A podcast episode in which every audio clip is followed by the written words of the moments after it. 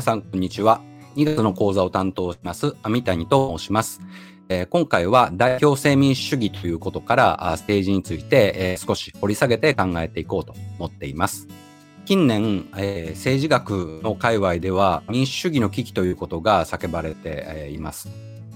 特にですね、ポピュリズムという現象が世界中で猛威を振るっているということがありますし、えー、最近ではコロナ禍の中、え、中国のような権威主義的な体制の方があ感染症の拡大を抑えられるんじゃないかということで、え、どうやら民主主義にはあの分が悪い状況が続いています。例えばアメリカなんかはですね、え、世界の国の中で、え、自分たちこそ民主主義のリーダーなんだと言ってきたわけですけれども、え、非常に感染拡大が続いていると。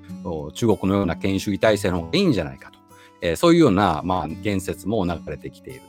ということで、えー、民主主義の危機ということが、まあ、叫ばれているというような状況があります。で、まあ、この民主主義の危機ということを考える上でもですね、えーまあ、今日の民主主義ってどういう民主主義なんだろうということを改めて、えー、考えておく必要があるというふうに思っています。特に近代の民主主義は代表制民主主義というふうにあの呼ばれています。で、これはあの1月の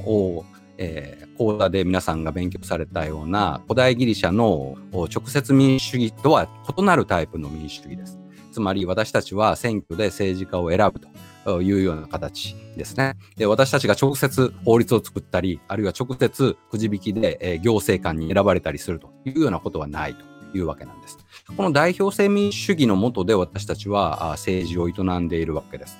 で、この代表性民主主義には、あの、一種特有の不満が常に生じるという問題があります。つまり、民意が反映されてないんじゃないかと。政治家は民意を理解できてないんじゃないかと。そういうような不満が常につきまとっているわけです。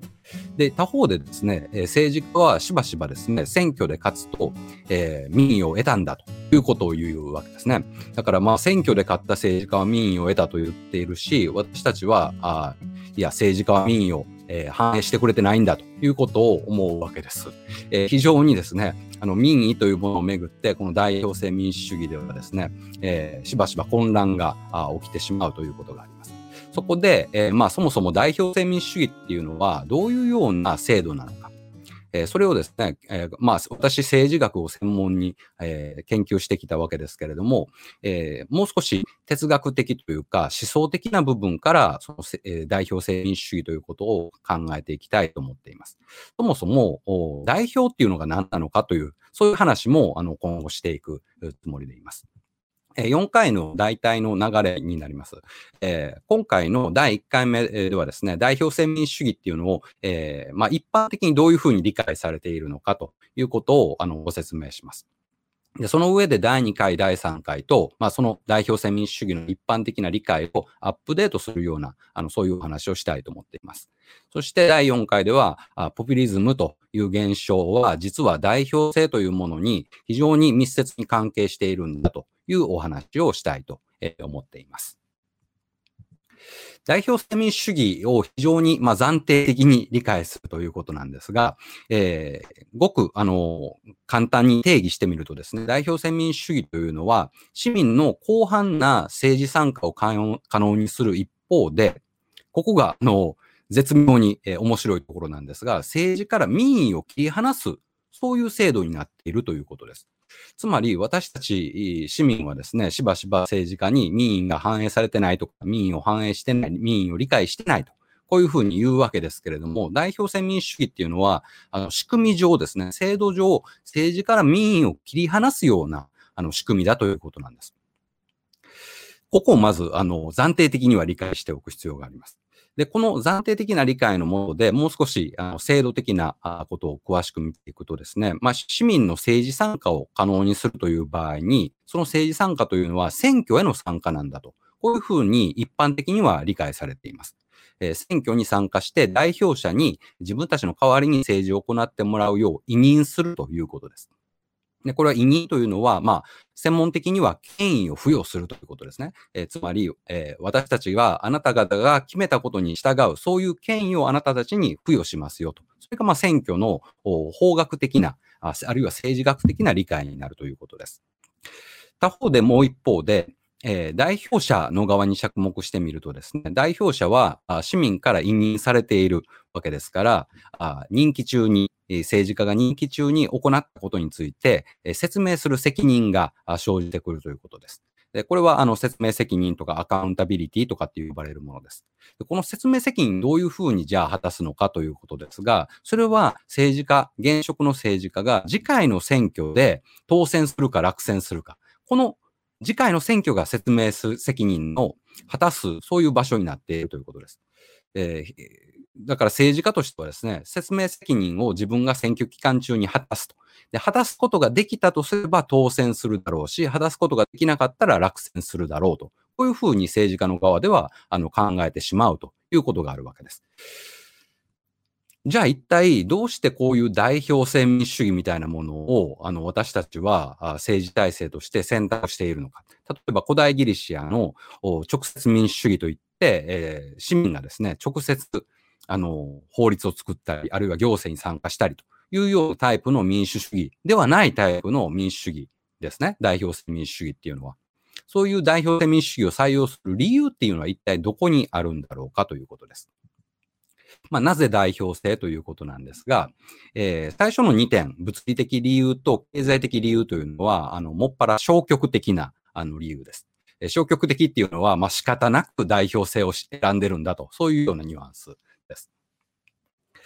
一つ目の物理的理由というのは、あの、簡単な話で、え、例えば古代ギリシアでは、市民が直接ですね、法律を作ったり、直接行政を行ったりしていたと、えー、言われるわけですけれども、せいぜいですね、えー、まあ、ギリシア全体ではなくて、えアテネとかスパルタとかっていう一つの都市で行われていたということがありました。ところが近代の国家っていうのは国土も広ければ人口もむちゃくちゃ多いわけです。えー、国土が広い、しかも人口が多いということで、例えば法律を作るために市民が週に1回ぐらいどこかに集まるということになるとですね、かなり厳しいものがあります。物理的に市民が集合できないというわけです。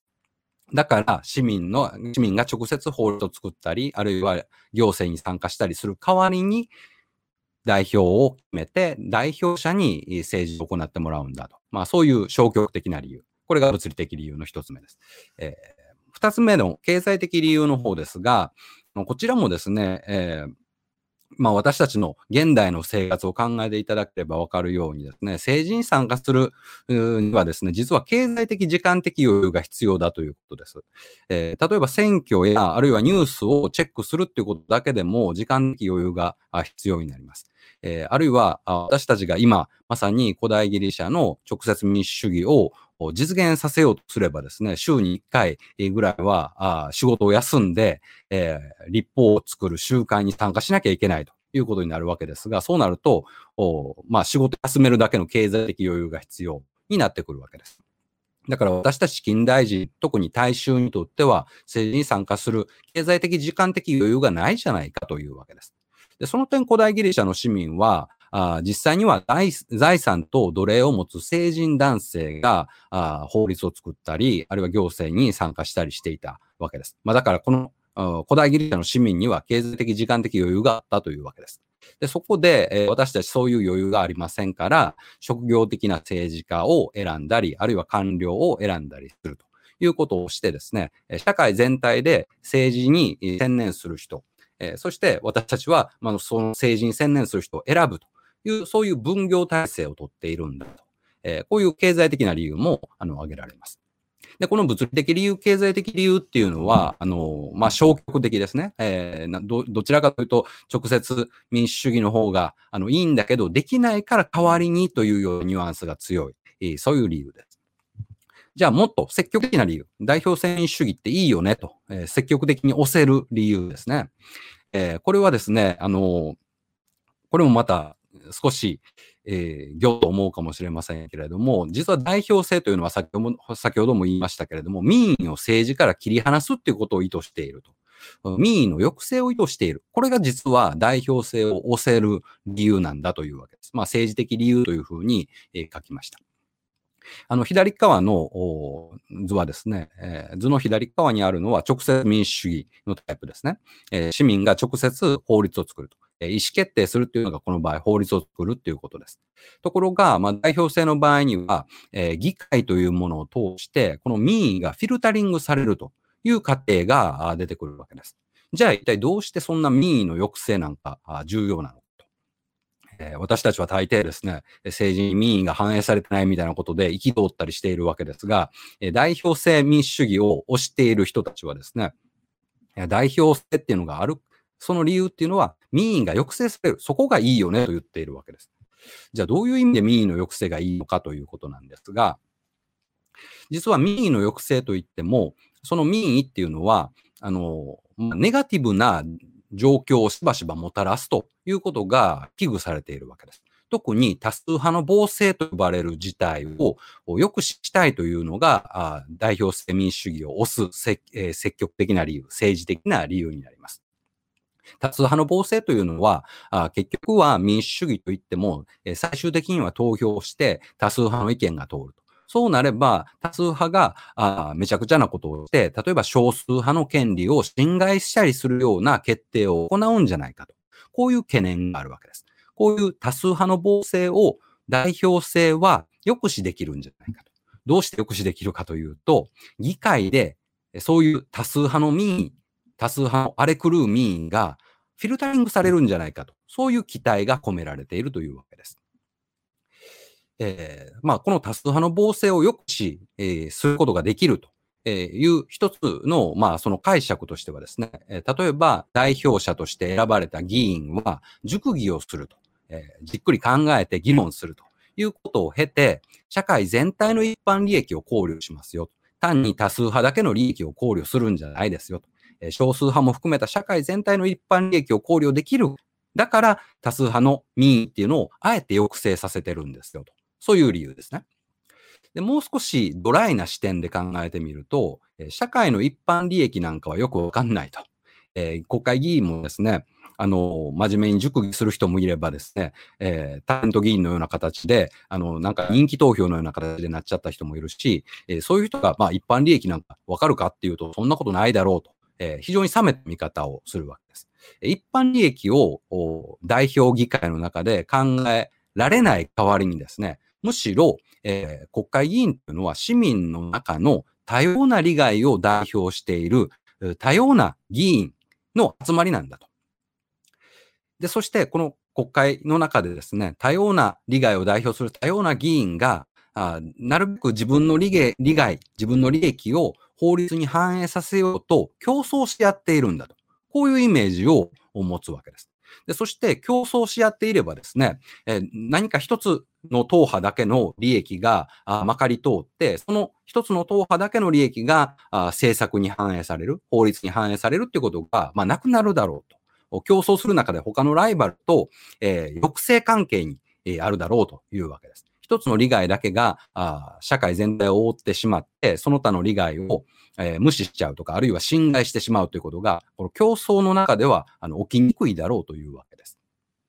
で。この、実はですね、二つ目の利点、えーえー、観点ですね。二つ目の観点、市民の多様な利害を代表する多様な議員が競争しているので、えー、多数派の暴政というのは抑止できるんだという観点に基づいて、え、現代の政治学では、あこの代表制民主主義を説明するということがよく行われているわけです。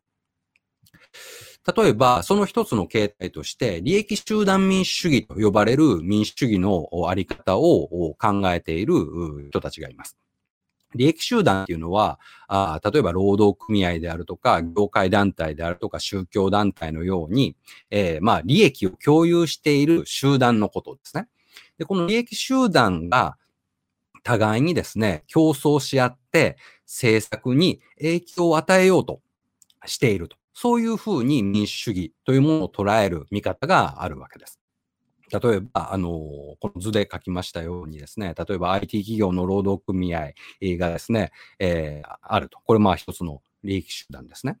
そしてこのまあ IT 企業のある IT 企業の労働組合が全国の IT 産業の中で労働組合の連合を作ると。で、その労働組合の連合連合が例えば政策、政党 A の政党にですね、働きかけるということをやる。他方で IT 企業の、雇用者側、経営者側もですね、え自分たちのまとまりを作るために、え業界団体みたいなものを作るわけですね。例えば全国 IT 産業団体みたいなものを作る。そして、えそちらは、あの、経営者にとって有利な政策になるよう政党 B に働きかける。えあるいは、あ政党 B にはですね、えー、印鑑企業の業界団体である全国印鑑協会みたいなのもあって、なるべく印鑑の文化を残してくださいとかっていう風な形で政党 B に働きかけるってことをやるわけです。